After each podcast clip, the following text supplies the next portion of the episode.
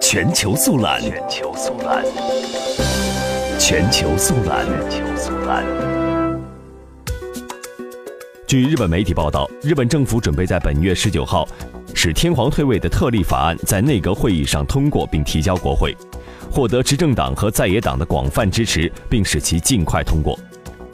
有关伴随新天皇继位适用的新年号，日本政府有意在退位之前的明年年中宣布。改元之前安排准备期间，旨在避免影响国民生活。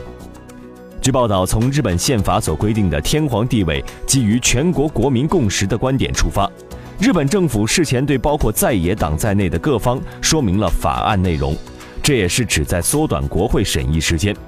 执政党将在参众两院的内阁委员会上处理法案。